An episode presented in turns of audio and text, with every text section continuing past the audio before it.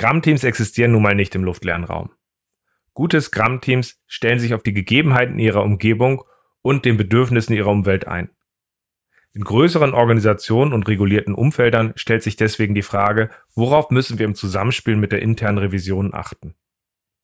Ich bin sehr froh, dass ich Silvia Puhani für diese Folge gewinnen konnte. Silvia bringt nicht nur sehr viel Erfahrung aus der internen Revision mit, sondern sie hat auch einen sehr spannenden Podcast zur internen Revision. In dieser Folge arbeiten wir das Thema auf und sprechen darüber, was die interne Revision auszeichnet, wie Prüfungsprozesse gestaltet und angebahnt werden, so dass wir ein besseres Verständnis gewinnen können, worauf wir als Scrum-Team achten müssen, damit wir ordentlich durch ein Audit kommen. Viel Spaß beim Zuhören.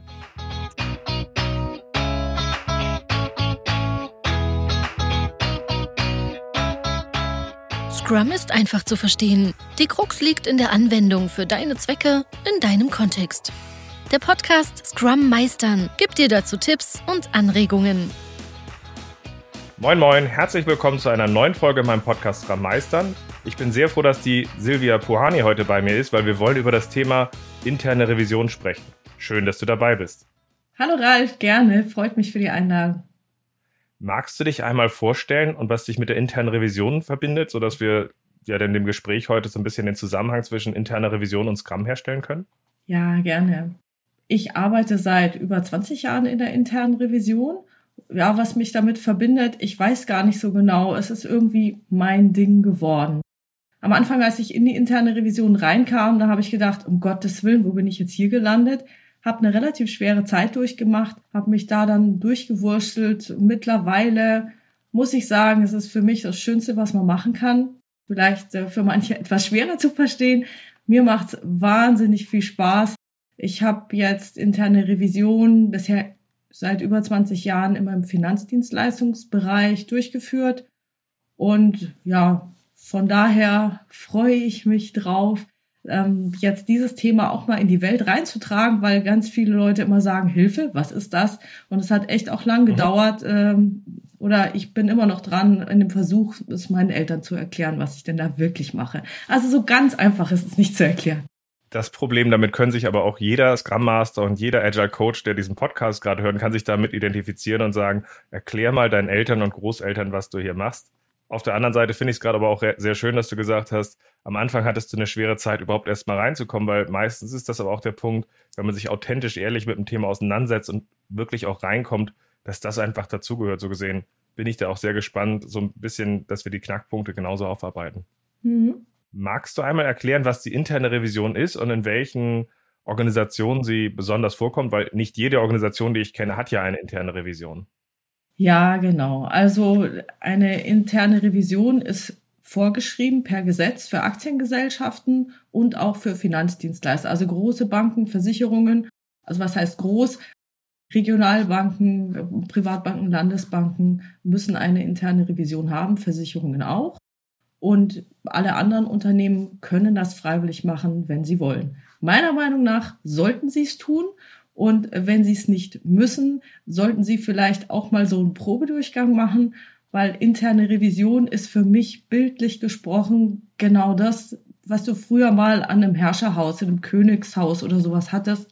So ein Hofnarr, der eigentlich keine Aufgabe hat, aber das Geschehen beobachtet und Rückmeldungen nach ganz oben gibt. Das ist vielleicht bei dir in deinem Scrum-Umfeld nicht so wichtig, mhm. aber äh, du kennst ja auch äh, viele klassische Organisationen und da ist es manchmal gar nicht schlecht, wenn man eine Einheit hat, die nochmal eine möglichst objektive Sicht an die Unternehmensführung abgibt. Und das ist eigentlich der Hauptjob der internen Revision. Also ist das Ziel, ist es ein verlängerter Arm der Unternehmensführung ja, oder genau. wie würdest du das in einem also Satz beschreiben? Grundsätzlich ist es so, dass die interne Revision ein Organ der Geschäftsführung ist. Kommt natürlich aus dem Taylorismus, also meiner Meinung nach ist es aus dem Taylorismus gekommen. Es gab schon immer sowas wie Buchprüfer und Steuerprüfer. Mhm. Aber das sind ja nicht die internen Revisoren, sondern das sind eher die externen Prüfer und die Buchprüfer und Steuerprüfer, sondern interne Revisoren sind erst dann richtig groß geworden, als es den Terrorismus gab oder als der aufkam. Da gab es ja den einen besten Weg, etwas zu tun. Das heißt, es kam, das Denken und das Handeln war mhm. getrennt. Dann wurde gedacht, was zu tun ist. Dann sollten die Leute handeln. Und dann gab es eben auch nochmal diese Einheit oder diese Notwendigkeit zu gucken, machen die Leute eigentlich das, was sie tun sollen? Und das ist natürlich jetzt, hört sich sehr nach Controlling an, mhm. Aber interne Revision ist sozusagen auch nochmal eine Ebene drüber und das erklärt jetzt vielleicht auch, warum es bei Banken und Finanzdienstleistern so stark verbreitet ist oder sogar zwingend vorgeschrieben ist. Das liegt eben daran, dass ähm, dort sehr, äh, dass diese beiden Branchen hochregulativ sind. Das heißt, es gibt aufsichtsrechtliche Bestimmungen, die eingehalten werden müssen, einfach nur damit die Leute auch nicht um ihr Geld gebracht werden. Die internen Abläufe müssen gut sein, die Risiken müssen gut gemanagt werden und so weiter. Da gibt es eben sehr, sehr viele Vorschriften und da schaut die interne Revision auch. Es gibt diese externen Vorschriften und dann muss man die ja übersetzen in interne Vorschriften und dann muss man zusätzlich noch gucken, und was machen wir eigentlich und passen diese Dinge überhaupt zusammen. Und deswegen sind interne Revisoren eben da historisch gewachsen, sehr, sehr aktiv. Und jetzt kenne ich schon die nächste Frage, die dir auf der Zunge liegt. Genau, aber also für das mich ist ja wahrscheinlich gar nicht so richtig viel mit Scrum zu tun. Na, also ich versuche es gerade einfach nochmal zusammenzufassen. Also im Grunde die interne Revision ist dafür da zu schauen, ob es läuft, ob es funktioniert an der Stelle, ob wir Dysfunktionen haben und diese im Grunde aufzudecken. Genau, also ganz grundsätzlich, es gibt natürlich ähm, eine relativ sperrige Definition für interne Revision, aber ganz grundsätzlich ist sie dafür da, um Schaden vom Unternehmen fernzuhalten. Und der Schaden kann eben in allem Möglichen liegen. Äh, klassischerweise fällt einem vielleicht als erstes ein, naja gut, wenn jemand äh, keine Ahnung, äh, intern was klaut oder sowas. Das wäre vielleicht auch eine Sache der internen Revision, kommt drauf an, wie man, wie man da aufgestellt ist. Aber es kann natürlich auch sein, dass das Unternehmen, sagen wir mal so, ähm, etwas blind wird, sich vielleicht überschätzt, bestimmte Risiken nicht sehen wird oder sehen möchte und Dinge ausblendet, Dinge nicht in die Kommunikation hineinbringt, die eigentlich wichtig wären, sich darüber auszutauschen. Mhm. Also ich lege interne Revision. So dass dann plötzlich faule Kredite entstehen würden an der Stelle, zum Beispiel im Finanzdienstsektor oder ähnliches. Richtig, genau. Also dass man, genau, dass die, die, dass sozusagen fehlgeleitete Steuerungsimpulse da sind. Im Bankbereich wäre das, dass man sehr stark aufs Volumen schaut und gar nicht schaut, sind die ist, ist es denn, ist derjenige überhaupt auch wirklich so kreditwürdig, dass ich bei diesem Zinssatz da mitmachen möchte? Und dann würdest du dir ja, weil auch diese Geschäfte typischerweise relativ lang laufen, ist halt die Frage, was baust du dir da für ein Portfolio auf? Was kann da passieren? Kann es kippen? Mhm. Ähm, oder ist es relativ breit gestreut? Okay, das verstehe ich. Ähm, das kommt aber, wie gesagt, es kommt in Aktiengesellschaften vor, es kommt in regulierten Bereichen vor an der Stelle. Und damit haben natürlich eine ganze mhm. Reihe von Scrum-Teams auch sicherlich auch mal Berührungspunkte damit. Und das bringt uns ein bisschen zu der Frage, was sollten wir, welche Fragen sollten wir jetzt in dieser Podcast-Folge beantworten in Richtung von interner Revision im Zusammenspiel mit einem Scrum-Team? Was hast du da so als Themen? Genau. Vielleicht das Interessanteste ist erstmal, wann kommt die interne Revision? Weil die kommt nicht einfach, weil ihr danach ist. Äh, das nächste wäre, mhm. Ja, für andere wirkt das bestimmt so, dass man, dass man dann, keine Ahnung, manche kriegen da vielleicht schon Verfolgungswahn, weil sie sagen, jetzt sind die schon wieder bei uns. Oder, ach, waren noch mhm. nie da, wieso sollten die mhm. jetzt auf einmal auftauchen? Da würde ich jetzt ein paar Kriterien mal nennen, um das, um das nachvollziehbar zu machen, wann die eben vorbeikommen. Dann wäre ein Punkt für mich, was denn die interne Revision so tut. Ähm, was könnten deine Zuhörer erwarten, wenn die interne Revision vorbeikommt? Wie läuft so eine Prüfung ab? Und wie sie, ähm, der nächste Punkt wäre dann noch, wie sich die Zuhörer auf eine Revisionsprüfung vorbereiten könnten. Mhm. Also im Grunde verstehe ich jetzt drei Punkte. Wann kommt die interne Revision typischerweise, auch damit man so ein Gefühl kriegt, mhm. von diesem Zweck abgeleitet, wann kann man letztendlich auch so etwas erwarten? Und letztendlich, wenn man weiß, wann sie kommt, weiß man mhm. wahrscheinlich auch schon indirekt schon ein Stück weit etwas in Richtung, wie man sich vorbereiten kann. Dann, was die interne Revision tut, damit meinst du ja auch an der Stelle, wenn sie dann mhm. kommt, äh, wie läuft so eine Prüfung ab? Genau. Und genau. äh, daraus abgeleitet dann halt auch die Fragestellung, was wünscht sich eigentlich die interne Revision von zum Beispiel einem Scrum-Team, mhm. ähm, damit das Ganze im Sinne der Organisation halt auch gut abläuft und letztendlich auch ineinander greift und vielleicht auch einfach eine ergänzende Perspektive ist. Dazu ergänzend dieser eine Punkt, was, was können, kann der Revisionspartner erwarten? Gerade weil es um Scrum geht, würde ich hier sagen, was ich ja jetzt schon einleitend gesagt habe, Scrum ist ja jetzt sehr weit weg von dem, was ich gesagt habe, externe Sollvorgabe, interne Sollvorgabe und Realität. Deswegen würde ich äh, das, diesen Punkt auch gerne noch aufnehmen, um ein paar Anhaltspunkte zu geben, worauf man denn als Revisionspartner dann achten kann und sollte, um eben auch eine Rückmeldung zu geben. Und wie kann man diese Rückmeldung möglichst so geben, dass es die ganze Kiste nicht total eskaliert. Weil was man eben auch sagen muss, es, es hängt ja eben damit zusammen, die interne Revision ist eine, ein, ein Organ des Vorstands, also der Geschäftsführung. Das heißt, die interne Revision kommt, sie prüft etwas, am Ende entsteht ein Bericht und dieser Bericht wird dem Vorstand oder der mhm. Geschäftsführung reportet. Und wenn da natürlich, sagen wir mal, ein Konflikt ist und da schaukelt man sich irgendwie in irgendeine Sache hinein oder sagen wir mal, die Scrum-Aktiven sagen auf einmal, Mensch, die haben doch überhaupt keine Ahnung, was sind das denn für Korinthenkacker? Das, ähm, die haben überhaupt nicht ja, es gibt manchmal diese was Konflikte. Scrum ist. Genau, so und deswegen. Genau, es gibt diese Konflikte und diese, nennen wir sie mal eher hochnäsigen, klugscheißenden Agilisten, die dann sagen, die haben einfach nicht verstanden, worauf es in einer modernen Organisation ankommt und lassen es da durchblicken und dadurch wird es natürlich dann irgendwann auch eskalieren, weil es vielleicht genau. nicht den Bedürfnissen eines äh, eines Konzerns äh, oder auch, auch den Informationsbedürfnissen einer Geschäftsführung entspricht in einigen Organisationen. Mhm. Das können genau. wir dann ja quasi so als dreieinhalb, genau. vierte Frage nehmen. Mhm. Okay. Passt. Dann lass uns einfach oben anfangen. Wann kommt denn die interne Revision? Was sind da so, so Kriterien, Situationen, wo sie, wo sie kommt, damit sich das vielleicht auch nicht als plötzlich und überraschend anfühlt, sondern man auch einfach nachvollziehen kann, dass es passiert? Okay.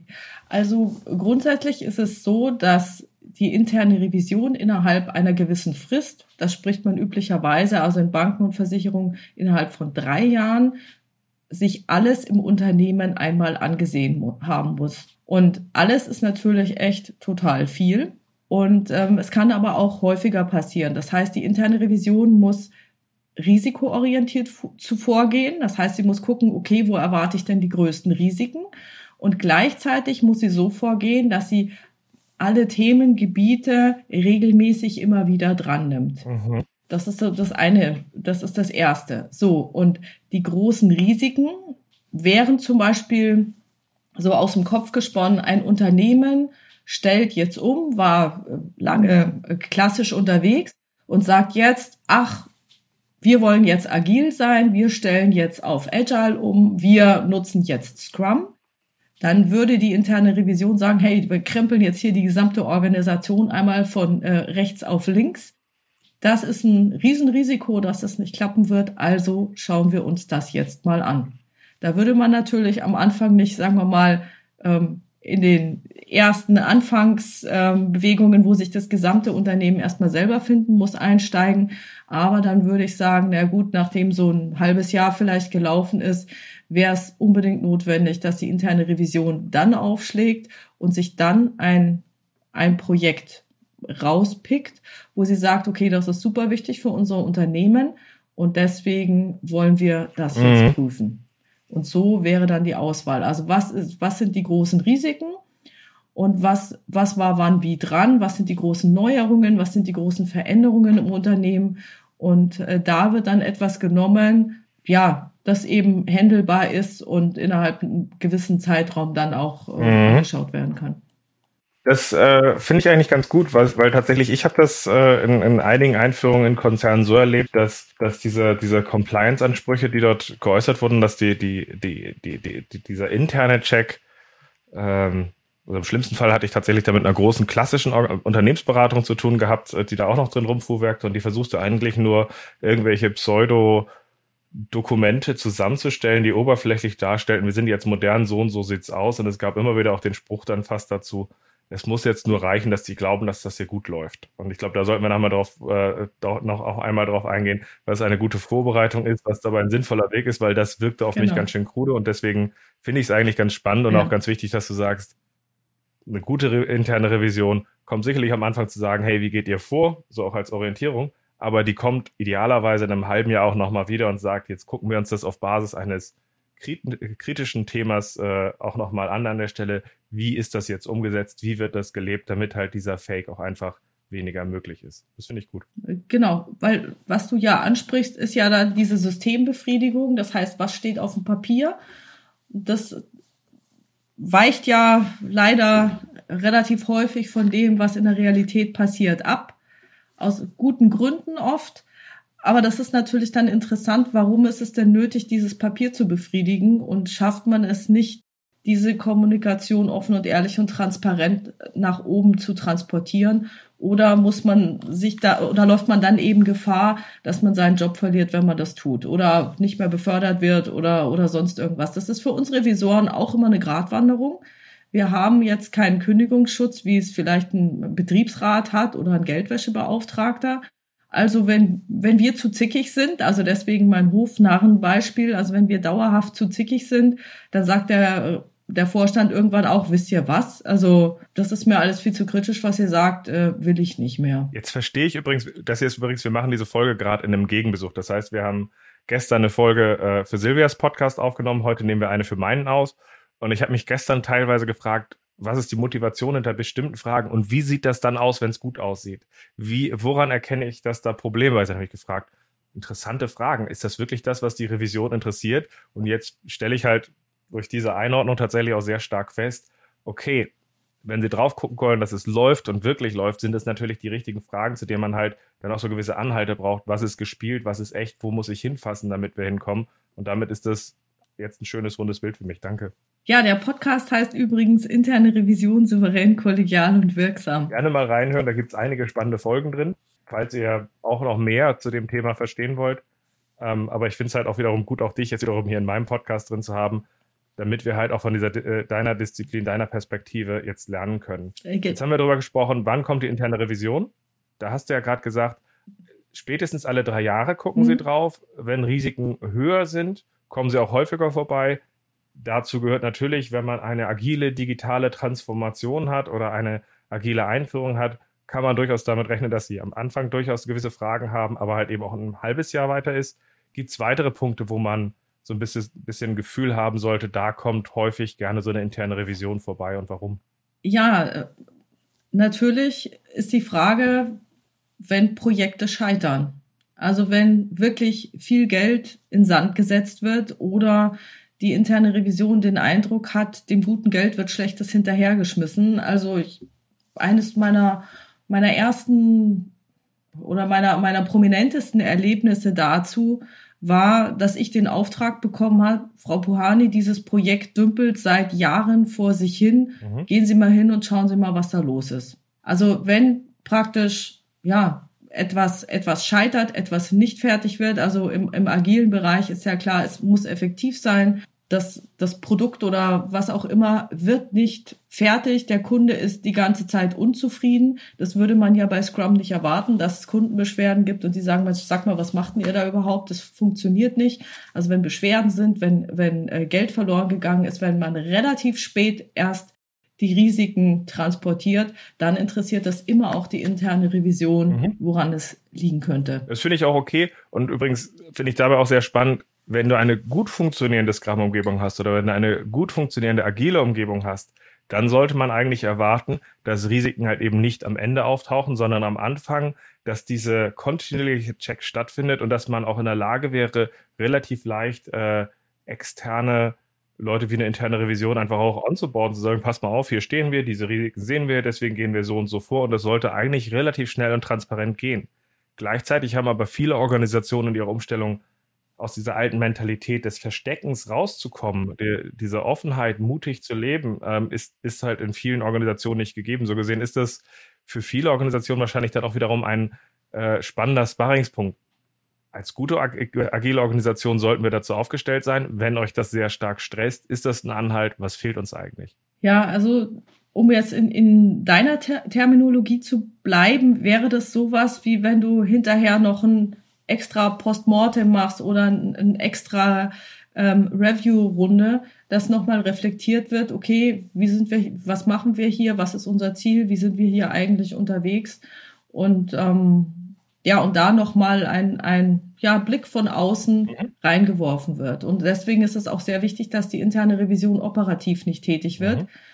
Ich weiß, dass das immer gerne versucht wird, die Revision einzubeziehen. Dann werden, werden wir zum Beispiel mit Fragen überschüttet, sollen wir es so oder so oder so machen?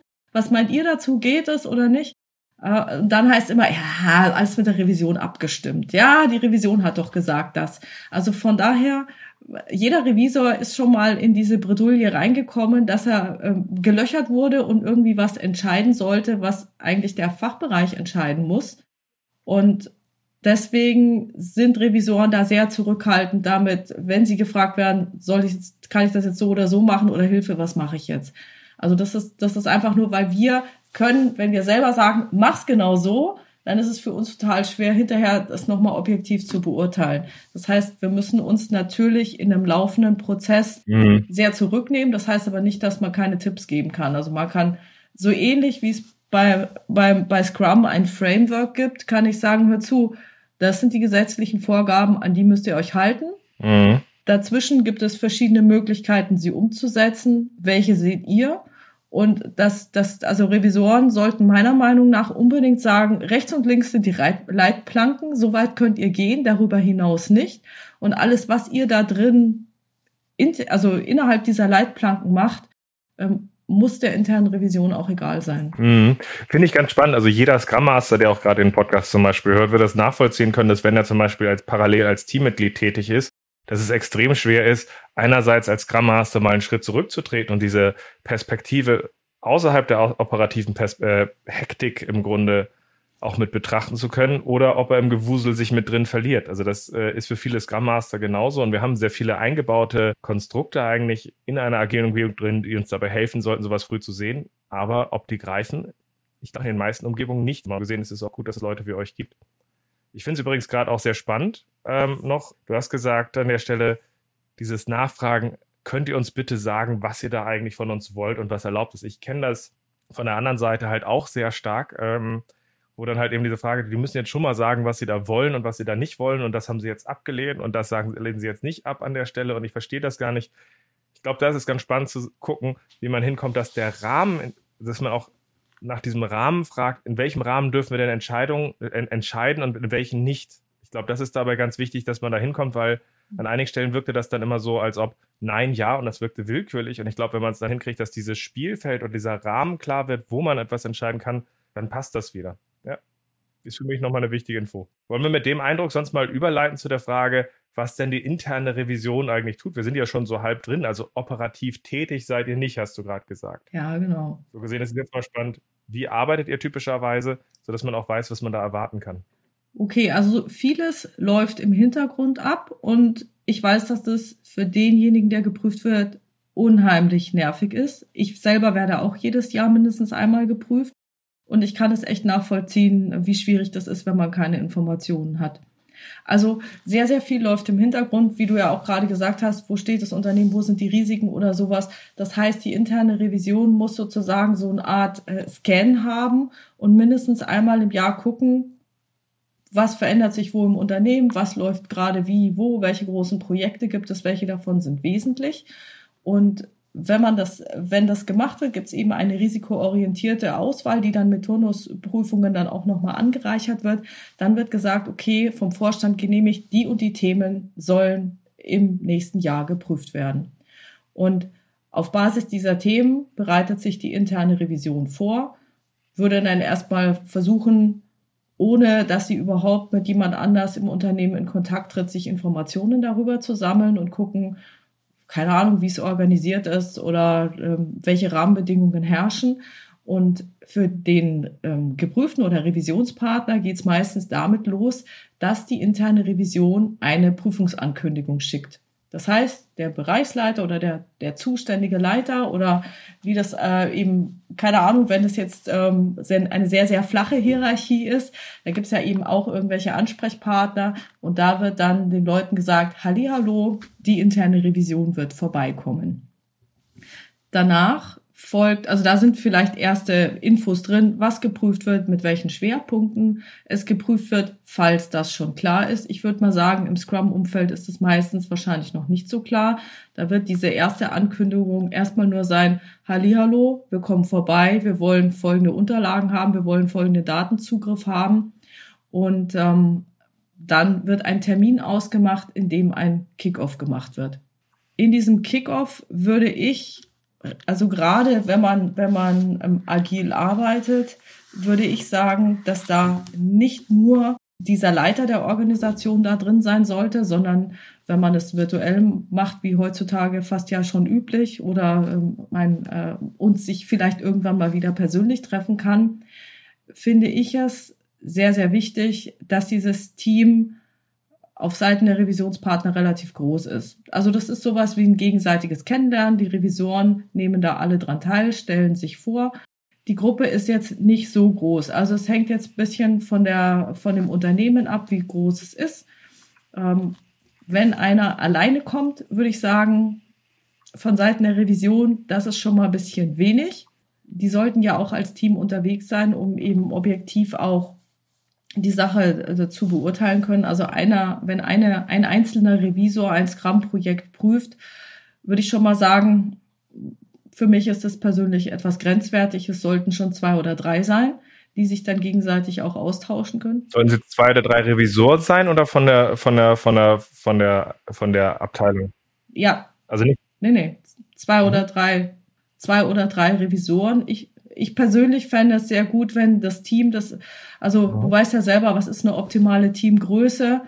Wenn du, wenn du jetzt in so einem, in so einem Prüferteam, das kannst du dir so ähnlich vorstellen wie ein, ja, ein kleines Projekt oder auch so ein, so ein Scrum-Team. Keine Ahnung, also fünf, sechs Leute finde ich jetzt die optimale Größe. Und da fände ich es eben schön, wenn sich dann äh, die fünf, sechs Revisoren bei den Revisionspartnern auch nicht nur einer Führungskraft gegenüberstehen, sondern möglichst vielleicht auch ähm, dem Team oder gewissen Rollenträgern oder Repräsentanten. Also was weiß ich, Project Owner, Scrum Master, äh, ein Teammitglied und keine Ahnung, ob es da noch irgendwie einen Hierarchen nebenher gibt. Nee, das Spannende wäre ja eigentlich, versuchen wir ja die Nicht-Hierarchie möglichst ins Scrum zu heben. So gesehen, wenn wir besonders jetzt nur den Scrum Master im Product Owner fragen, halte ich es schon für wichtig, dass man sagt, wir wollen auch einen Einblick haben in das Team, halte ich das schon für wichtig. Genau, mhm. also deswegen würde ich persönlich sagen, wenn das Scrum-Team jetzt nicht so groß ist, dass sich eben dann beide Teams treffen, das Revisionsprüferteam mhm. und eben das Scrum-Team. Mhm. Oder vielleicht, wenn es ein riesengroßes Projekt ist, dann eben nur ein, ein Team stellvertretend für die anderen. Okay, dort ist dann so allgemeine Vorstellung, wer was macht was, äh, was haben wir hier überhaupt vor, dann wird so organisatorisches geklärt, keine Ahnung, ähm, ist irgendjemand im Urlaub, sind alle da, wer ist Ansprechpartner, wofür und, und solche Dinge. Ja. Aber dieses Eingangsgespräch ähm, sollte auf Seiten der internen Revision auch dazu genutzt werden, diesen Prüfungsprozess transparent zu machen, damit die Revisionspartner genau wissen, was auf sie zukommt. Es ist, es soll eine Kommunikation auf Augenhöhe sein. Also es bringt überhaupt nichts, wenn die Revisoren sich jetzt hinstellen, oh, ich weiß alles besser und hier liefer mir mal zu. Äh, sowas funktioniert nicht. Man muss sich ja intensiv mit diesen Themen auseinandersetzen. Eigentlich nirgends in der Wissensarbeit. Ne? Meiner Erfahrung nach geht das am besten auf Augenhöhe. Das heißt, der Revisor weiß es auch nicht besser und gerade in einem komplexen Umfeld kann er es auch gar nicht besser wissen, meiner Meinung nach, und unterhält sich eben dann mit, ja, nein, es ist ja, wie du sagst, es ist, es sind komplexe Dinge, es ist Wissensarbeit und was das Ziel sein sollte, ist, dass man einen sehr guten Dialog führt. Und das sind eben auch ein paar von diesen Punkten, wo ich sage, hm, da sollte auch von Seiten des Revisionspartners eingegriffen werden, wenn da das Gefühl besteht, wir reden hier nicht auf Augenhöhe. Der Revisor stellt, versucht sich über uns zu stellen, redet von oben herab oder irgendwie sowas. Ähm, das wäre für mich ein starkes Signal einzugreifen und zu sagen, wenn bei der Prüfung irgendwie was nicht läuft, ähm, dann bitte ansprechen. Also ich war auf meiner Seite bei so einem Kickoff und die Leute wurden noch nicht geprüft, erkläre ich, was interne Revision ist, erkläre, den Zeitplan, was da zu erwarten ist und bitte auch drum darauf zu achten, dass wir zum Beispiel auf Augenhöhe kommunizieren und ähm, objektiv bleiben und wenn nicht, dann bitte ich auch immer um eine Rückmeldung. Und es kann auch oder so, so früh wie möglich. Also es ist wie bei allen Dingen, das kennst du natürlich auch, wenn es irgendwo knarzt im Team je früher ist da meistens umso besser. Also sowas nicht so lange rauszögern und denken, oh ja, wird schon irgendwie, wird sich schon wieder einrenken. Meiner Erfahrung nach renkt sich so etwas nicht ein. Das muss man aktiv angehen. Ja, vor allem, es kann sich gegebenenfalls auch einfach aufschaukeln. Das ist ja die Gefahr dabei. Das muss ja nicht immer ja, passieren, aber wenn es passiert, genau. ist es halt schwer, das zu lösen.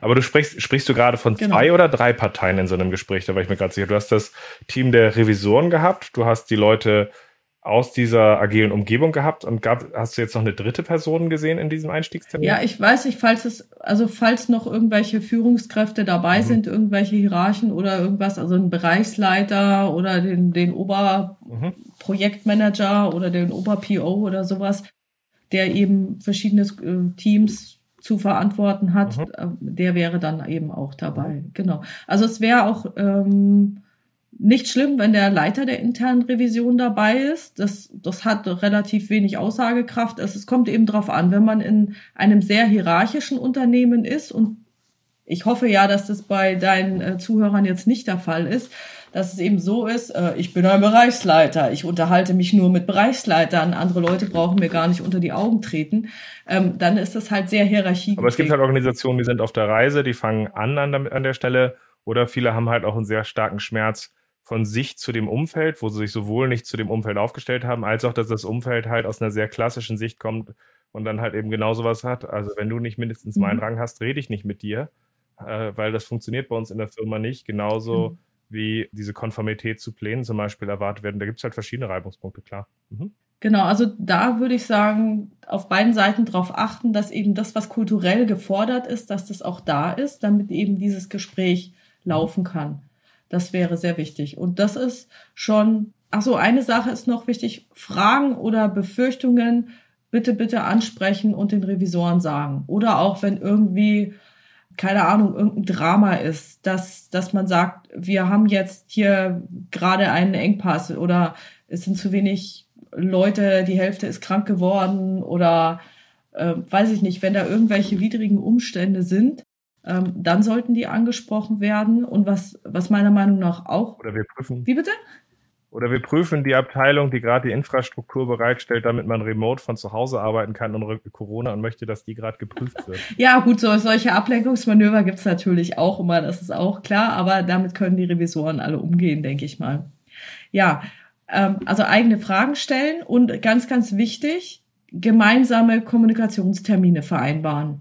Klar, also bei klassischen, Meinst du damit? also bei äh, das ja Informationen über Zwischenstände erhalten. Ich äh, ich finde, man sollte ausmachen, in welchen Abständen man sich gegenseitig austauscht, dass die äh, Revisionspartner was zum gegenwärtigen Stand der Prüfung wissen, dass sie wissen, okay, wir sind jetzt, wir haben jetzt hier und da angefangen, wir sind jetzt so und so weit gekommen, als wir liegen so und so in der Zeit, als nächstes geht's in diese Ecke oder in jene Ecke das finde ich, sollte gemacht werden, weil die Frage ist natürlich, wenn etwas hochkommt. Ja? Also angenommen, die interne Revision stößt dann auf irgendeine Besonderheit und denkt sich, um Gottes Willen, was ist denn das? Ist die große Frage, wie lange sitzt sie drauf und ähm, bohrt drauf rum, bohrt vielleicht selber weiter und zu welchem Zeitpunkt wird dieses Thema mal angesprochen, um es vielleicht auch zu klären und aus der Welt zu schaffen. Also, keine Ahnung, äh, sagen wir mal, die interne Revision, ähm, äh, äh, es würde eine Zeitaufschreibung gemacht werden, also dass das Zeit erfasst wird. Die interne Revision würde sich aus wo auch immer das äh, abgespeichert ist, die Überstundensituation mal geben lassen, vielleicht vom Personalbereich oder was. Und dann würde auffallen, dass drei Leute, keine Ahnung, 500 Überstunden haben und alle anderen keine Überstunden haben dann wäre das so eine Sache, wo ich sage, hm, das ist jetzt mal interessant. Das kann ja verschiedene Ursachen haben, das kann gute Gründe haben, das kann ja sein, dass da jemand ähm, ausgefallen ist und die so viel Engagement haben und einspringen, birgt natürlich auch das Risiko, da ist vielleicht ein Kopfmonopol oder mhm. die, die anderen, also das ist sehr, sehr ungleichgewichtig mhm. eben äh, verteilt wurde und äh, das denke ich ist schon mal eine Nachfrage wert. Also wenn irgendwelche Besonderheiten hochkommen, da, wann werden diese angesprochen? Mein Tipp ist, so früh wie möglich drüber reden, weil dann kann man das noch äh, relativ schnell besprechen und sagen, ja, hör zu, folgendes, der plant, keine Ahnung, ein Jahr äh, Pause zu machen und das, das geht in drei Monaten an und der möchte sich jetzt noch ein bisschen Polster aufbauen, damit er dann länger sein Sabbatical haben kann oder mhm. keine Ahnung, irgendwas, ja. Ähm, also damit es nicht irritiert. Relativ klar ist. Mhm. Genau, das ist dann, dass man das besser einordnen kann. Mhm.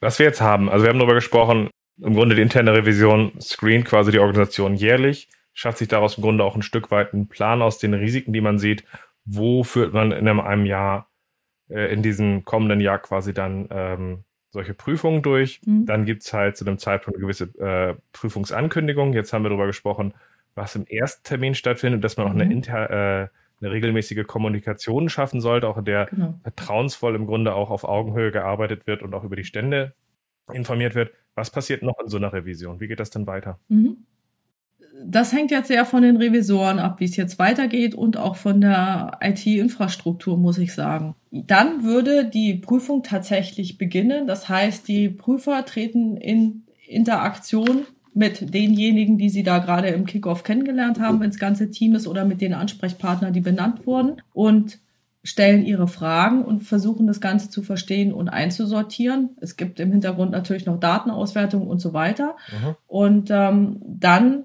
wird dieses versuchen die Revisoren dieses Bild immer weiter zu verfestigen. So manche Revisoren machen es so, dass sie es gern vom Schreibtisch aus machen und nur über die Technik sich die Informationen beschaffen. Andere gehen eben sehr stark in die Interaktion und in die Kommunikation. Meiner Meinung nach sollte man immer beides machen können, weil es nützt nichts, wenn ich dann irgendwie was ausgrabe und nicht kommunizieren kann.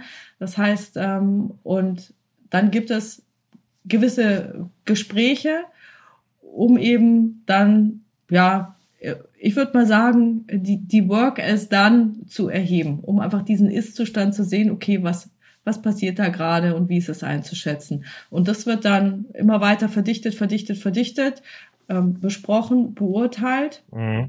Falls da irgendetwas wäre, wo man, wo man äh, sagen würde, hm, sollte man jetzt eigentlich nicht so lassen, dann ist es meine Meinung, dass die internen Revisoren mit den Revisionspartnern darüber sprechen sollen und die sich gemeinsam dann überlegen, was wäre denn jetzt eine gute Maßnahme, um damit in Zukunft besser umzugehen. Und am Schluss ähm, endet dann eben alles in diesem Bericht.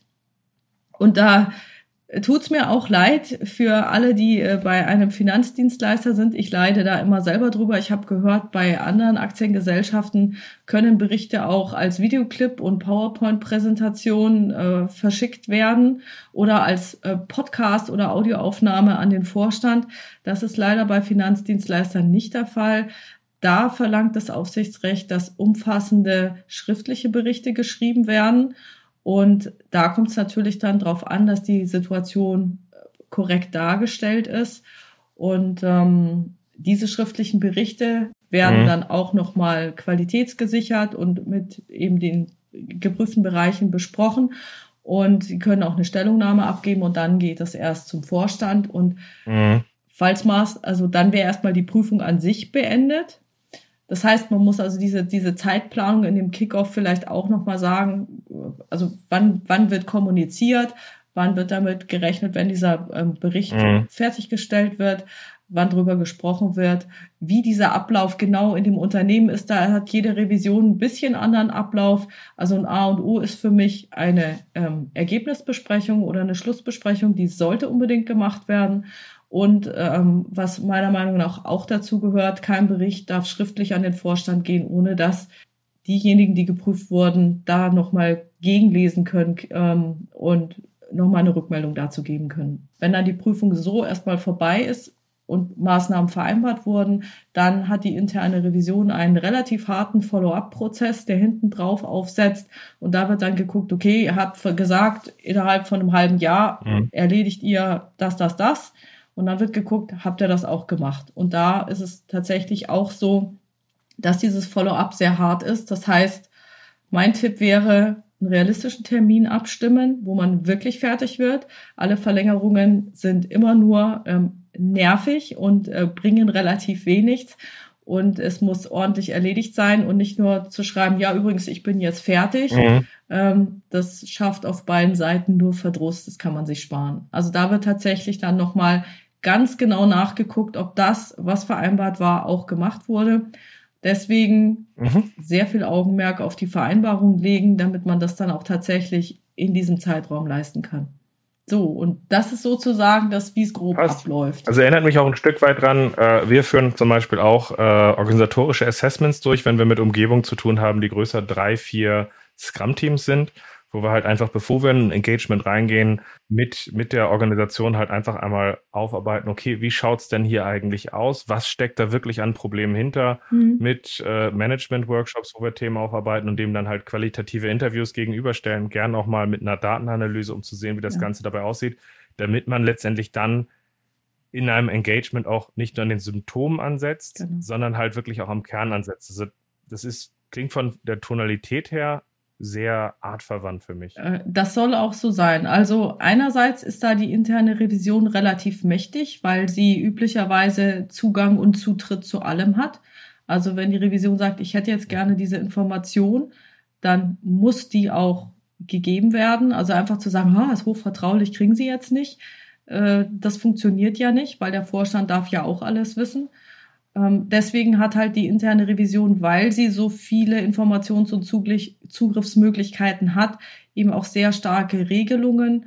Ähm, Informationen dürfen nur angefragt werden innerhalb einer Prüfung. Also ich könnte jetzt nicht sagen, also angenommen, du würdest irgendwo arbeiten und ich würde dann zum Personalbereich gehen und sage, ah, der Ralf Kruse, ähm, ich würde jetzt gerne mal einen Blick in seine Personalakte haben. Äh, das funktioniert nicht. Also dazu müsste ich schon eine, ähm, eine Prüfungsankündigung haben oder ähm, keine Ahnung, der also irgendwas ganz Schreckliches äh, passiert sein mhm. oder ich also deswegen habt ihr aber im Grunde, im Grunde habt ihr deswegen ja euer, euer Screen, genau. euer jährliches Screening, genau. was ihr macht. Wo wollt ihr vorgehen? Sich. Welche Vorhaben nehmt ihr vor? Und wenn es Themen gibt, äh, die außer der Reihe passiert, dann dokumentiert ihr quasi, warum dort etwas außer der Reihe passiert. Mhm. Ja, es ist auch so, ähm, natürlich, wenn während des Jahres irgendeine äh, Katastrophe passiert, also ich sage jetzt mal die Corona-Pandemie im Jahr 2020, äh, da ist es tatsächlich so gewesen, dass wir gesagt haben, hey, das haben wir jetzt noch nicht gehabt. Und wir haben als interne Revision dann auch eine Prüfung gemacht. Was machen wir jetzt in der Pandemie? Also wie begegnen wir der Pandemie und welche Risiken können uns daraus erwachsen aus dieser Pandemie? Und da ist das äh, genauso was, wo ich sage, ja, das weiß ich ja vorher auch noch nicht, was dann da passieren wird. Mhm. Die Bank hatte auch noch nichts, äh, also natürlich gab es Notfallpläne und so weiter, aber wie spezifisch sich dann diese Pandemie auswirken wird, das zeigt sich dann im weiteren Vorgehen. Und dann wird eben in solchen Fällen auch eine Sonderprüfung gemacht. Mhm. Das ist jetzt hausindividuell geregelt, wer die ansagen kann. In meinem Fall, ich bin ja äh, Revisionsleiterin, äh, ist so, dass ich äh, bestimmen kann, wir machen jetzt eine Sonderprüfung. In anderen Fällen ist es so, dass es also der Revisionsleiter auch nicht kann, sondern die Zustimmung vom Vorstand braucht, mhm. um so etwas zu tun. Es geht ja auch um Ressourcen. Also wo steckt die Revision ihre Ressourcen rein? Das wäre jetzt nochmal der Frage, ähm, wenn jetzt tatsächlich so eine, wenn wir jetzt zum Beispiel als Externe einfach mal so eine Bestandsaufnahme, so ein organisatorisches Assessment machen und ihr so etwas als interne Revision macht. Mhm. Was siehst du da als Hauptunterschied zwischen externen machen mal eine Bestandsaufnahme und eine interne Abteilung macht eine Bestandsaufnahme? Was siehst du da als Vor- oder Nachteile oder als Eigenschaften, die man unterscheiden sollte? Ich glaube, der riesengroße Unterschied ist, wenn externe reinkommen, dann ist es tatsächlich gewollt, dass diese Bestandsaufnahme gemacht wird. Wenn die interne Revision kommt, dann hat ja die interne Revision für sich entschieden, das sollten wir mal machen. Da ist sozusagen die Motivation und Unterstützung nicht äh, immer so gegeben. Also die, die meisten springen jetzt nicht vor Freude in die Luft und jubeln, wenn die interne Revision vorbeikommt. Ist natürlich, es belegt Arbeitszeit, es, es kostet äh, Zeit, Kraft und Nerven, sich mit den Prüfern auseinanderzusetzen. Von daher würde ich mal sagen, der große Unterschied ist die, diese, ja, wo kommt's her, welche Motivation habe ich? Mhm. Und deswegen ist es leider auch noch, muss ich sagen, so, dass ähm, man gegenüber den internen eher sehr zurückhaltend ist, um zu sagen, äh, nicht, dass sie da irgendwie was ausgraben oder sowas oder meine Fehler sehen. So sehe ich jetzt nicht ähm, mhm. das, das, der, das Bild der internen Revision. Ich kann mir vorstellen, wenn externer kommt, dann wird manchmal wahrscheinlich im Auftrag gesagt, kommen Sie mal, kommen Sie mal, schauen Sie mal, wir haben hier dieses Problem, wir sind hier, wir haben jetzt äh, folgende Themen, die ja. können wir nicht alleine lösen. Dazu brauchen wir benachbarte Abteilungen oder irgendwelche Leute, mhm. mit denen wir zusammenarbeiten. Das funktioniert nicht ganz. Schauen Sie sich das mal an und dann geben Sie, sagen Sie jetzt mal ganz oben, was zu tun ist, damit das alles ähm, einfacher und flüssiger läuft. Ja, also das ist jetzt bei uns nicht so. Mhm. Andererseits haben wir, Entschuldigung, andererseits haben wir genau diese gleiche Macht. Wenn die Zusammenarbeit mit anderen nicht funktioniert oder äh, sagen wir mal die Rahmenbedingungen, also gerade bei Scrum ist ja die Frage, habe ich ein Setup for Fuck-up oder habe ich das nicht? Also passen die Rahmenbedingungen dafür, dass ich überhaupt erfolgreich sein kann? Und wenn diese Rahmenbedingungen nicht passen sollten und irgendwie nur diese agiles Theater gespielt wird und diese Systembefriedigung gemacht wird, um Papier zu beschriften, dann ist die interne Revision, hat genauso die Möglichkeit und meiner Meinung nach auch die Verpflichtung, dann an den Vorstand zu gehen und zu sagen, hier hör zu, ja. der Rahmen passt nicht. Du willst agil sein, überleg dir, ob du es wirklich willst, weil wenn du es willst, dann musst du das, das, das, das tun. Und diese Punkte wären dann Maßnahmen, die umzusetzen mhm. sind. Spannend. Und das ist für uns natürlich immer relativ schwierig, dem Vorstand selber eine Maßnahme zu geben, deswegen und mit ihm zu vereinbaren. Das würde ich sagen, läuft meistens so, dass es dann eben ein Vier-Augen-Gespräch mit den zuständigen mhm. Vorständen gibt und dann ähm, da die Bereichsleiter mit einbezogen werden. Also beim, ich bin ja in einem sehr hierarchischen Unternehmen, also bei mir wäre das der Weg. Ich rede mit den Vorständen, die da zuständig sind, mit den einzelnen Bereichsleitern, hol die zusammen an einen Tisch, probiere diese Konflikte nochmal ja, auf den Tisch zu bringen und äh, mit denen so zu klären und das so zu moderieren, dass die für sich dann eine gute mhm. Lösung finden. Oder eine, sagen wir mal, eine bessere oder eine, die jetzt, ja, erstmal vielleicht funktionieren könnte, ja. die wird dann ausprobiert und dann müsste ich mir das im Zweifel hinterher nochmal anschauen, ob es jetzt wirklich geklappt hat und gefruchtet hat. Nee, das passt. Also mhm. Also auch übrigens der Punkt dabei, externe gewollt stimmt. Also normalerweise wird natürlich nachgefragt, wir wollen hier agiler werden und man kann äh, den Klienten dann davon überzeugen, passt mal auf, bevor du nur Symptombehandlung machst und wieder sagst, wir haben hier diesen Quick Win und das sieht auch so offensichtlich aus, dass es das ist, was in den meisten Fällen sehr gefährlich mhm. ist, ist natürlich so ein Assessment ein Punkt, wo man drauf guckt, was steckt dahinter und was ist dann auch die richtige Maßnahme. Also der Punkt des Gewollten ist mhm. dahinter. Tatsächlich ist aber in vielen Organisationen natürlich auch so eine gewisse kulturelle Blindheit da. Das heißt, die Überraschung gegebenenfalls, mhm. dass wir bestimmte Sachen seit Jahren bei uns ignorieren, dieser Überraschungspunkt äh, kommt halt natürlich stärker raus und ist in so einem organisatorischen Assessment genauso mit drin, dass äh, wenn das so aufgebaut ist, wie rede ich den Leuten jetzt nach dem Mund, dann ist es das Geld nicht wert. Wenn es eins ist, wo müssen wir wirklich ansetzen, um den Unterschied zu machen, ist es unglaublich wertvoll. Also das ist das, was da noch mit reinkommt und natürlich dann einen ähnlichen Überraschungspunkt haben kann.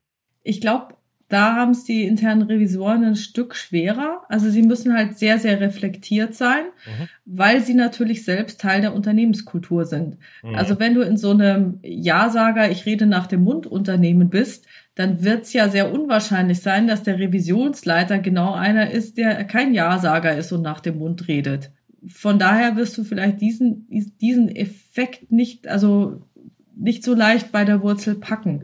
Wenn es natürlich möglich ist, dass der, dass es zwar diese Kultur gibt, es den, den Revisoren aber klar ist, hey, wir haben hier so ein Ja-Sagertum, wir würden gerne was ändern, dann ist es natürlich, wenn es um kulturelle Themen gibt, auch, geht, auch sehr, sehr schwer für interne Revisoren, da so dagegen anzugehen, weil das weißt du ganz genau, wenn du zu sehr dagegen arbeitest, fliegst mhm. du raus und ähm, dann klappt das nicht. Das heißt, du musst sozusagen etwas finden, wie du die Organisation mit begleiten kannst auf, auf dem Weg hin zu dem, äh, wie du dir es dann wünschen würdest. Also, weg, also wenn wir dieses totale Ja-Sagertum haben, dann äh, ist halt auch die große, da dann kann ich ja nicht, da kann ich ja auch nicht ähm, eine Maßnahme machen. Wir hören jetzt, wir hören jetzt mal auf im Ja-Sagertum. Das genau. wird ja nicht klappen. Das heißt, die Frage ist dann, was ist dann eine eine gute Maßnahme, um ähm, da einen Gegenpol zu setzen. Also du könntest dann sowas wie Red Teaming einführen, dass du sagst, okay, organisationsweit, wir wollen wie sowas. da, da, das, wäre, das wäre nötig, aber das Im musst Zweifel, du natürlich, da kannst du Leute nicht, genau. da musst du erstmal hinkommen, da kannst du die Leute nicht verbrennen. Ja, aber das, das ist ja auch, aber das ist doch relativ schön, weil ich finde den Vorteil zu sagen, eine interne Revision schafft ein Screening und daraus entsteht halt eben auch so etwas, was äh, dann zu, dazu führt, dass halt überall mal gescreent wird und damit halt auch eine Überprüfung stattfindet, egal ob Leute das wollen oder nicht. Das ist natürlich ein Vorteil, da kann sich kein Externer reindringen, das wäre ja noch schöner. Auf der anderen Seite haben Externe halt eben auch den Vorteil, wenn sie es gut machen, dass sie nicht Teil der Organisation sind, nicht Teil der Kultur sind und dadurch halt eben halt auch nicht der kulturellen Blindheit verfallen und dieses als Stärke gerade einsetzen können, aber auch wiederum sehr stark auch rausbringen müssen an der Stelle. Sie sind nicht Teil dessen, was hier seit zehn Jahren gelebt wird und natürlich sich dann auch sehr auf die Leute verlassen müssen und diese Strukturen dann aufbauen. Nee, das mhm. passt. Also eine, eine weitere Besonderheit gibt es eben noch bei den Finanzdienstleistern oder wenn man im öffentlichen Sektor ist. Interne Revision heißt ja intern. Also es ist ein Organ des Vorstands, ist intern, man soll sehr vertrauensvoll arbeiten und so weiter, kann man sich alles vorstellen. Jetzt ist nur die Krux an dieser ganzen Geschichte, dass natürlich die Wirtschaftsprüfer und auch die externen Aufsichtsbehörden, also bei im Banken wäre es jetzt die, die Bundesbank oder die BaFin, dann sagen, hey, da habe ich doch eine interne Revision, die macht doch das ganze Screening. Ja, dann will ich doch mal bitte alle Revisionsberichte von denen sehen. So, und da, in, zu die, wenn du das, wenn das sozusagen zu diesem Punkt kommt, ist das, was intern war, bleibt nicht intern, sondern es wird leider dann nach außen getragen. Genauso ist es beim öffentlichen Bereich. Äh, wenn, also wir nehmen jetzt mal den Berliner Flughafen, weil er gerade so praktisch ist. Kannst aber auch alles andere nehmen. Du hast eine interne Revision in einer, in einer öffentlichen Einrichtung. Dann gibt's da Politiker, die in irgendwelchen Parlamenten darüber oder im Senat in mhm. Berlin darüber sprechen. Und dann sagen die, wir machen jetzt einen parlamentarischen Untersuchungsausschuss. Dann wird der Revisionsleiter oder der Prüfer ranzitiert und muss aussagen und schon wird die schmutzige Wäsche in der Öffentlichkeit gewaschen. Und das sorgt natürlich für also den Effekt, wie die Leute einen Willen haben, mit dem sie mit euch zusammenarbeiten. Ja, nee, passt. Ich würde gerne, sind genau und das, und das macht sozusagen noch schlimmer. Mhm. Ja. Mhm. Also wir haben jetzt relativ. Da muss man eben aufpassen. Ja, ich muss gerade ein bisschen, ich gucke gerade so ein bisschen auf die Zeit. Ich finde das alles sehr spannend, aber ich habe auch immer das Ziel, dass Folgen nicht länger als eine Stunde werden.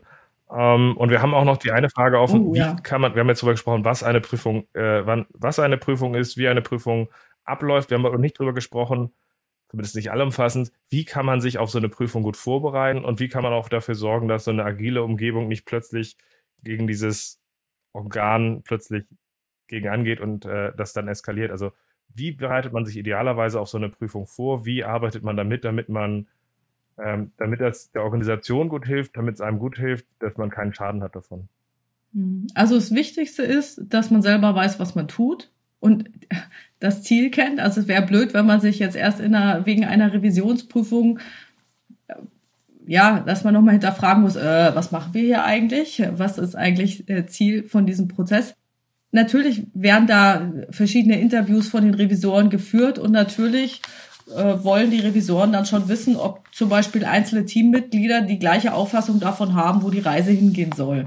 Ja, also äh, das ist klar. Also von daher, wenn man weiß, was man, was zu tun ist, was die eigene Aufgabe ist, und sonst würde ich sagen, offen und ehrlich kommunizieren, aufpassen sollte man, wie die internen Revisoren drauf sind, weil dieser Mindset-Shift, der für die Revisionspartner oder beziehungsweise für Leute, die jetzt auf, mit Scrum zum Beispiel oder Agil arbeiten, notwendig ist, der muss auch für die internen Revisoren ja passiert sein. Das heißt, die internen Revisoren sollten auch diesen, dieses Mind, diesen Mindset-Shift haben von Logik 1, dem Taylorismus, Taylorismus hin zu Logik 2. Dass man, dass man hier einfach sagt, okay, gut, es ist nicht Terrorismus, es wird vorher nicht alles vorgegeben, es gibt die Artefakte nicht vorher, sondern ich muss anders vorgehen. Ich schaue erstmal auf die Endergebnisse, ich schaue auf die Effektivität, ich unterhalte mich mit den Leuten, dann schaue ich auf die Rahmenbedingungen und dann gucke ich, ob das ähm, in sich so zusammenpasst. Also für die Revisoren ist es genauso eine Umstellung, so etwas zu prüfen, wie für jeden, der vorher äh, klassisch sozialisiert wurde in der, in der Organisation ja. und jetzt auf einmal mit Scrum arbeiten sollte. Und da finde ich, ist es in einem Kickoff schon mal eine Frage wert, ähm, nachzufragen, inwiefern sich die Revisoren ja, wobei, mit diesem Mindset schon mal auseinandergesetzt haben. Ich bin da immer so ein bisschen pessimistisch immer dabei. Ich gehe mal, äh, für mich, für mich zeichnet eine Weltklasse agile Umgebung sich dadurch aus, dass sie zum einen wissen sollte, warum sie was tut, dass sie auch bewusst diese einzelnen Mittel aus den Intentionen einsetzt. Also eigentlich geht es die ganze Zeit in meinem Podcast am Meistern ja genau darum. Was ist die Intention der Mittel? Wie wirken sie dabei rein? Wie passt das Ganze zusammen? Und das ist natürlich eine Erwartung, die ich an eine gute Umgebung habe. Hm.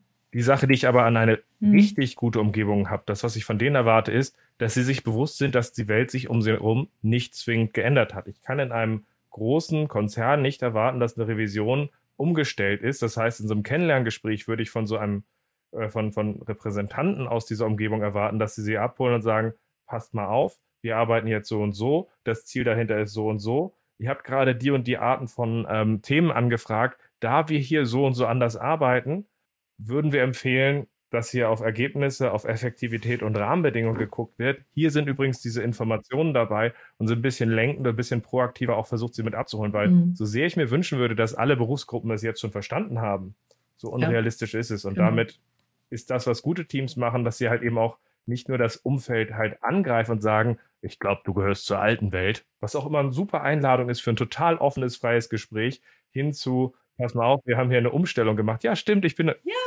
ich habe da mal ein Bild gehabt von einem CIO, der seine Mitarbeiter abholen wollte. Der hat da so ein Bild gehabt von einem Dinosaurier, hat er den Namen der Firma rangeschrieben und Asteroiden, der kam und sagte, wenn wir uns nicht ändern, haben wir hier ein Problem. Übrigens, ihr seid der Dinosaurier. Hat sich sogar selber dabei rausgenommen an der ganzen Nummer. Ähm, komischerweise hat das jetzt nicht so die Euphorie für den Wandel geschaffen. Und ich glaube, man kann da auch viel aus sich heraus tun, an der Stelle sagen, dieses Bewusstsein haben, wir arbeiten, wie er gehört, in eine agile Umgebung rein, genau. aber auch eine Empathie aufzubauen für das Umfeld. Ja, ja. ja also von daher ähm, Empathie mit den Revisoren aufbauen würde ich mir persönlich wünschen. Ich würde mir auch wünschen, dass nicht zu kryptisch und zu einsilbig geantwortet wird, sondern vielleicht das eine oder andere mit ausgeführt wird. Ich finde es immer ganz gut, wenn beide Seiten darauf achten, mhm. dass Missverständnisse von Anfang an vermieden werden können. Das heißt, äh, relativ offen und transparent kommunizieren und ich muss eines sagen, und das so lebe ich Revision. Ich weiß nicht, wie viele andere es auch so machen. Ich hoffe einfach, für mich ist es so, wenn die Revisionspartner ihre Risiken selber erkannt haben und sagen, hör zu, ich weiß so und so, ich habe da ein Problem, ich habe jetzt Folgendes in die Wege geleitet, greift leider noch nicht, deswegen hier die x Überstunden bei den und den Personen, äh, dann habe ich schon mal ein besseres Gefühl, weil ich denke, okay, gut, da hat jemand die Sache im Blick, wir kennen alle die Welt, die ist immer anders als man, äh, es kommt immer anders als man vorher gedacht hat. Aber wenn ähm, wenn ich wenn ich das Gefühl habe, da ist jemand, der tatsächlich seinen Job macht, seinen Job im Blick hat und ähm, die Sachen ähm, sehr gut managt und voranbringt, wobei Management kann man ja so oder so verstehen, aber im Sinne von da bin ich beruhigt, ähm, brauche ich mir jetzt keinen Kopf drum machen. Derjenige hat sein, kennt seine Risiken, hat mhm. sie im Griff und steuert sie nach seinen Möglichkeiten aus oder mit dieses Team steuert es aus. Das Team kennt seine, das ist vielleicht noch besser die Formulierung. Das Team weiß, wohin es will. Das Team kennt die Rahmenbedingungen und die ähm, organisieren sich intern so, wie es für sie gut ist ähm, dann wäre ich persönlich sehr beruhigt, auch wenn nicht alles gut ist. Also es geht bei einer Revisionsprüfung zu 99,9 Prozent nicht darum, ob, ob jemand seine Arbeit äh, äh, gut oder schlecht macht, im Sinne von, dass es jetzt eine Personalbeurteilung ist oder sowas. Überhaupt nicht. Sondern es geht im Prinzip immer, der Blick ist immer, was ist, was tut dem Unternehmen gut. Also das, wir sind sozusagen Anwalt des Unternehmens und wenn man jetzt in so einer klassischen Organisation gearbeitet hat, dann kennt man das ja, dass da meistens diese Silos bestehen mhm. und ähm, die Führungskräfte jeweils das vielleicht auch für sich persönlich Beste tun und nicht das, was fürs Unternehmen das Beste ist. Und da ist die interne Revision sozusagen der Anwalt des Unternehmens und versucht eben diese Perspektive reinzubringen und äh, es möglichst ausgewogen zu gestalten. Also was weiß ich, wenn sich da äh, zwei Bereiche zoffen und einer ähm, zieht jedes Mal den kürzeren, mhm. dann äh, und es ist es ist kein ausgewogenes Miteinander, dann würde ich persönlich da ein großes Risiko drin sehen. Also ich habe es auch schon mal erlebt, zwei Vorstände streiten sich und deswegen ähm, ist praktisch die ganze Hierarchie hinunter keine Zusammenarbeit mehr möglich, weil die zwei nicht zusammen in einen Raum gehen oder sowas. Aber das, äh, um das jetzt mal zusammenzufassen an der Stelle, wenn ich dich richtig verstanden habe, ist eigentlich das, was eine gute Vorbereitung für so eine interne Revision bedeutet, arbeitet als gute agile Umgebung. Seid euch bewusst, warum ihr bestimmte Sachen macht an der Stelle, dass ihr da sehr bewusst bei agiert an der Stelle, reflektiert eure Risiken auch dabei recht früh, seid dabei auch bewusst aufgestellt, sodass ihr in so ein Gespräch auch relativ offen reingehen könnt und auch dabei darstellen könnt, so sind wir aufgestellt, so arbeiten wir, was wollt ihr wissen und sie dann auch abzuholen, worum es hier eigentlich äh, letztlich geht. Genau, das würde ich mir wünschen. Das finde ich eigentlich schön. Das, also das. Ja, aber das ist auch, das passt ja? zusammen. Also das passt zusammen. Das ist, das ist der Anspruch einer guten agilen Umgebung für mich äh, in Dilettantenumgebung gibt es Einzelleute, die sich halb krüde was ausgedacht haben an mhm. der Stelle, die anderen folgen dem blind und wissen nicht warum. Aber das darf in einer agilen Umgebung eigentlich nicht passieren. So gesehen genau. passt das gut zusammen. Silvia, danke für all die Insights, die du gegeben hast an der Stelle, was interne Revision ist, wie sie vorgeht dabei, damit es auch für die Leute, die es nicht so kennen, transparenter wird und worauf es ankommt.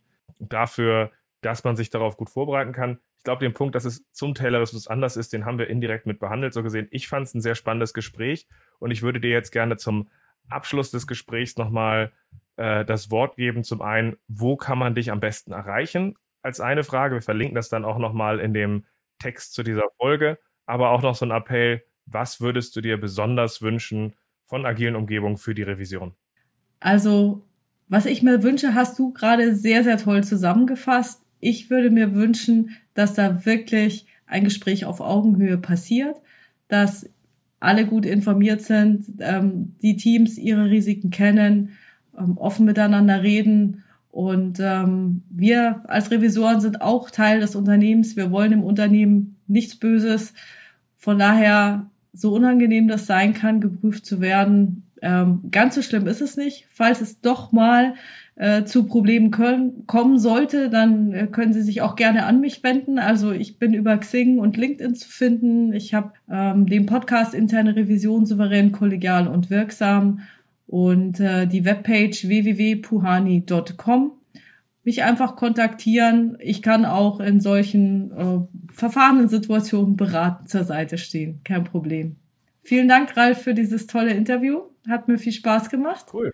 Und für deine super Fragen. Dankeschön. Ja, auch ich habe wieder viel gelernt. Also im Grunde stelle ich eigentlich ja nur noch Interviews bereit momentan, in denen ich andere ausfrage über Sachen, die mich eh interessieren und lerne dabei ungemein dazu. Und ich hoffe, den anderen gefällt es auch. Und wir hören uns dann hoffentlich bald in der nächsten Folge.